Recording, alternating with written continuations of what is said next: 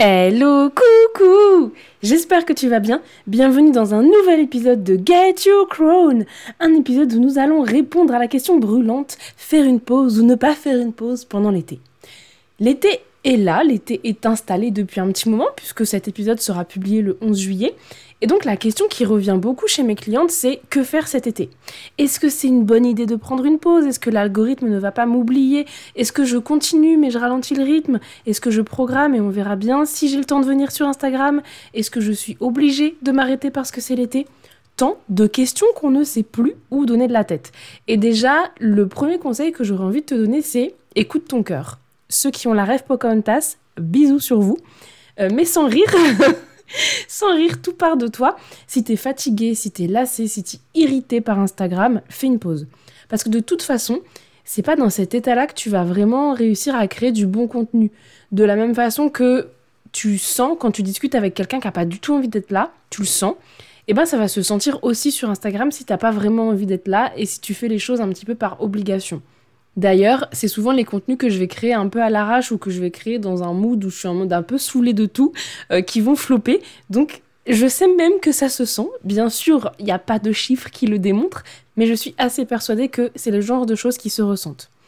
Et bien sûr aussi, c'est vrai que quand tu fais une pause, tes statistiques vont un peu chuter quand tu t'absentes. Mais il y a plein de solutions pour les remonter, et d'ailleurs je vais même publier un épisode de podcast sur ça.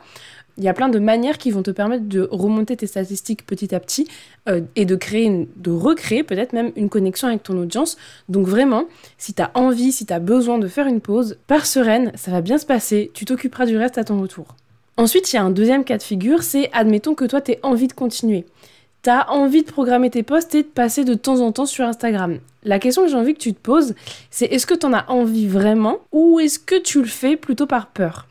Je sais que c'est une question un peu deep, un peu profonde, mais en fait, si tu le fais par peur de pas vendre ou par peur d'être oublié peut-être, ça va se sentir encore une fois. Et ta volonté de poster, bah elle va en être un petit peu entachée, tu vas te sentir comme un peu forcé de le faire. Et du coup, ça sera bien mieux et pour ta charge mentale et pour ta santé mentale de pas poster du tout et si tu as envie de faire des stories de temps en temps quand tu auras envie de partager quelque chose. Et je sais qu'Instagram, on dirait un peu que c'est super mignon, que c'est une safe place, etc., etc. Mais je pense qu'on sait tous aussi que ça a un côté beaucoup plus sombre et que ça peut aussi être une sacrée charge mentale. Donc vraiment, si tu sens que tu as besoin de souffler, autorise-toi à le faire totalement, à déconnecter sans devoir, entre guillemets, revenir de temps en temps sur Instagram pour faire de l'interaction sur tes posts ou pour répondre aux messages privés ou aux commentaires. Et puis enfin, dans toutes les injonctions, parce que c'est vrai qu'à un moment, faire une pause pendant l'été, c'est un peu devenu une injonction, mais il y a aussi l'injonction de rentabiliser son été.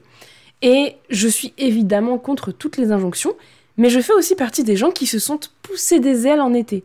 Le soleil, ça me donne tellement d'énergie, l'ambiance de l'été, la pastèque, bref, c'est le moment où je me sens au top, où j'ai plein d'idées et donc j'aime bien travailler l'été.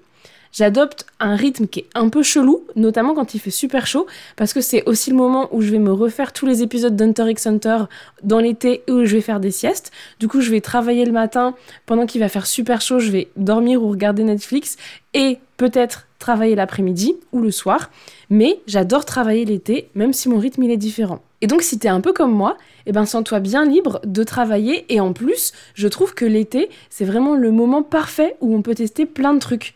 Parce que oui, c'est vrai que les gens se déconnectent un petit peu, passent des moments fous dans la vraie vie et donc que les statistiques de manière générale chutent un petit peu.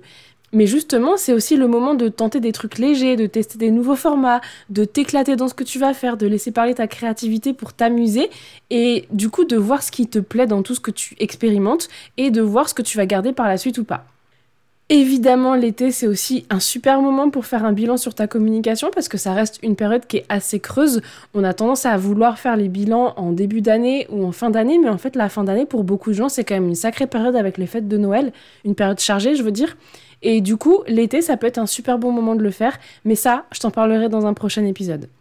Et puis, je voulais aussi quand même te rappeler que bah, si tu es entrepreneur, personne ne t'oblige à faire quoi que ce soit et qu'on n'est plus à l'époque où l'école était fermée et donc on était un petit peu obligé d'être en vacances.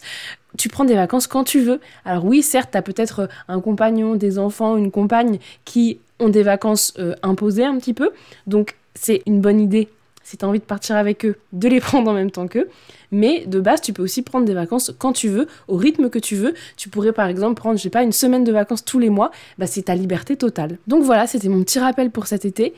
Dans tous les cas, le choix te revient. Fais vraiment ce que tu sens au fond de toi, ce que tu as vraiment envie de faire. J'espère que cet épisode t'aura aidé à y voir plus clair ou alors t'aura donné l'autorisation de faire ce que tu veux, c'est-à-dire soit de travailler, soit de prendre une pause, soit de faire quelque chose qui est un peu entre les deux. Si tu veux qu'on discute, on se retrouve sur Instagram. Et en attendant, je te souhaite une merveilleuse journée ou une très belle soirée selon quand tu écoutes cet épisode. Bisous, à la semaine prochaine